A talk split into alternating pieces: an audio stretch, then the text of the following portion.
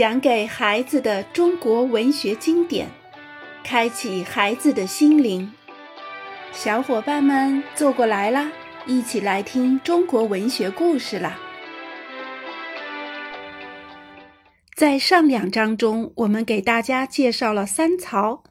那同样在建安时期，还有七位成就很高的文学家，号称建安七子。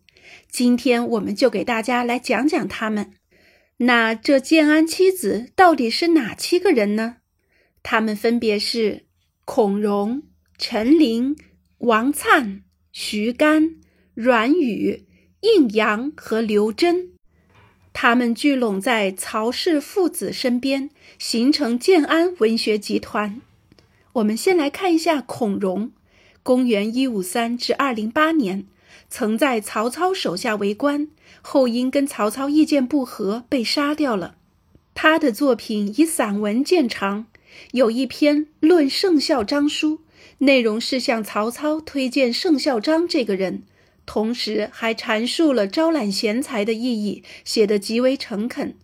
曹丕称赞他的文章体气高妙，有过人者。对了，有个孔融四岁让梨的故事，就是关于他的传说。妻子中的另一位陈琳有一首《饮马长城哭行》，很著名。诗歌汲取了乐府民歌的营养，以对话形式诉说了百姓修筑长城的痛苦。诗中那个被迫筑城的太原族写信给妻子，劝他改嫁，说。身在祸难中，何为羁留他家子？生男慎莫举，生女普用仆。君独不见长城下，死人骸骨相称住。士兵说：“我深陷这永无归期的祸难中，干嘛还要耽误人家的女儿？如今生了女孩倒可以喂养，生了男孩干脆扔掉。”你没看见长城脚下吗？死人的白骨乱堆在一块儿，养大男孩儿不过就是这个下场啊！程琳本是袁绍的部下，跟曹操是死对头。他替袁绍草写檄文，把曹操骂了个痛快。曹操有头风病，躺在床上读程琳的文章，竟出了一身汗。他一跃而起说。程琳的文章可以治病。后来程琳兵败被俘，曹操质问他：“你骂我也就罢了，为什么还要骂我祖宗三代？”陈琳从容回答：“箭在弦上，不得不发。”意思是我是一支箭，被人搭在弓上，身不由己啊。曹操爱惜人才，竟没有杀他，还把他收在帐中，从事文读工作。妻子中的王粲，公元一七七至二一七年，就是曹丕在他墓前学驴叫的那位，生前也在曹操手下任职。王粲又瘦又矮，长得挺丑，人却蛮聪明。路边的碑文，他读一遍就能背诵；下棋时打翻了棋盘，他能把棋局重新摆出来，一字不差。王粲的诗赋很能反映乱世景象。情调悲凉，在妻子中成就最高。他的七哀诗就描画了这样的场景：出门无所见，白骨蔽平原。路有饥妇人，抱子弃草间。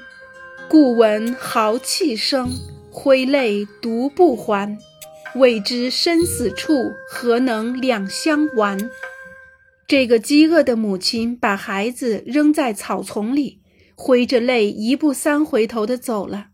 他说的对，连我自己死在哪儿都还不知道呢，又怎么能保全母子俩？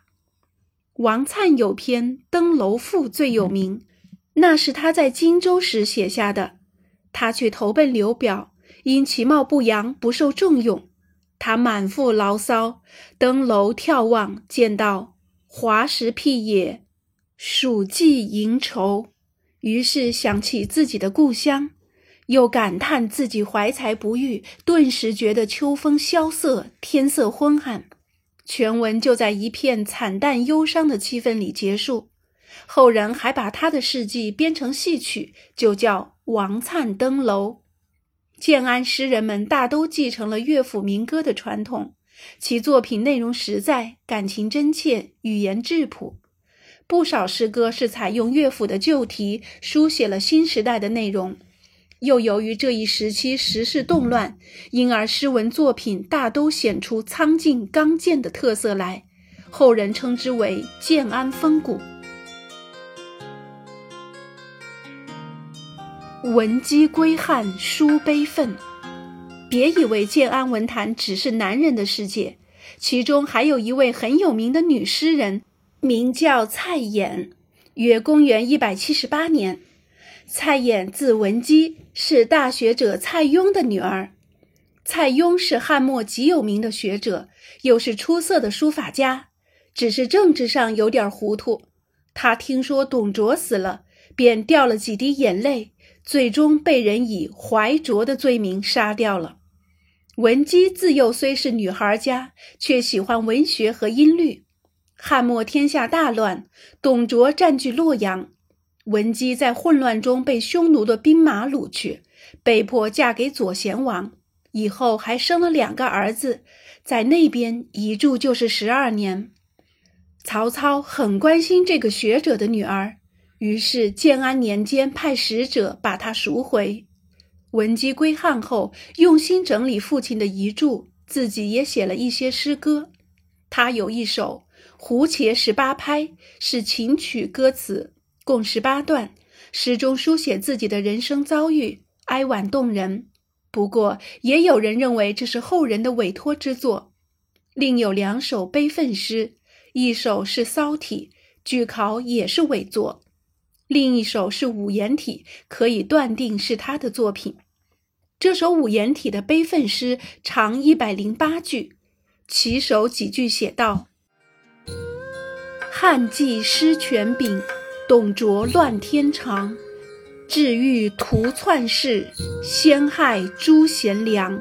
逼迫迁旧邦，庸主以自强。海内兴义师，欲共讨不降。”这是用诗的语言记录汉末董卓篡逆的史实，而女诗人的悲剧也就此展开。她在书中自述坎坷遭遇，描绘了战乱中情景：斩节无节仪，尸骸相称具。马鞭悬男头，马后载妇女。其中“无节仪”是一个不留的意思。称句形容尸体胡乱堆积的样子，这诗句的意思是人被杀光了，尸体杂乱地堆积着，士兵们马前挂着男人头颅，马后载着抢来的妇女，那些妇女中就有诗人自己啊。在异域，文姬日夜思念家乡，可是临到要回国，他却又舍不得孩子，儿子抱着娘的脖子哭喊。一同被掳的人羡慕文姬的好运气，也都哭得撕心裂肺。直至回到中原，他的心仍得不到安宁。全诗写出乱世中一位知识女性的痛苦，也写出整个时代的哀痛。这种情感跟三曹妻子所反映的时代面貌是一致的。这首悲愤诗是中国文学史上第一首由文人创作的五言长篇叙事诗，跟乐府《孔雀东南飞》合称建安长篇叙事诗的双璧。葛亮，万古云霄一羽毛。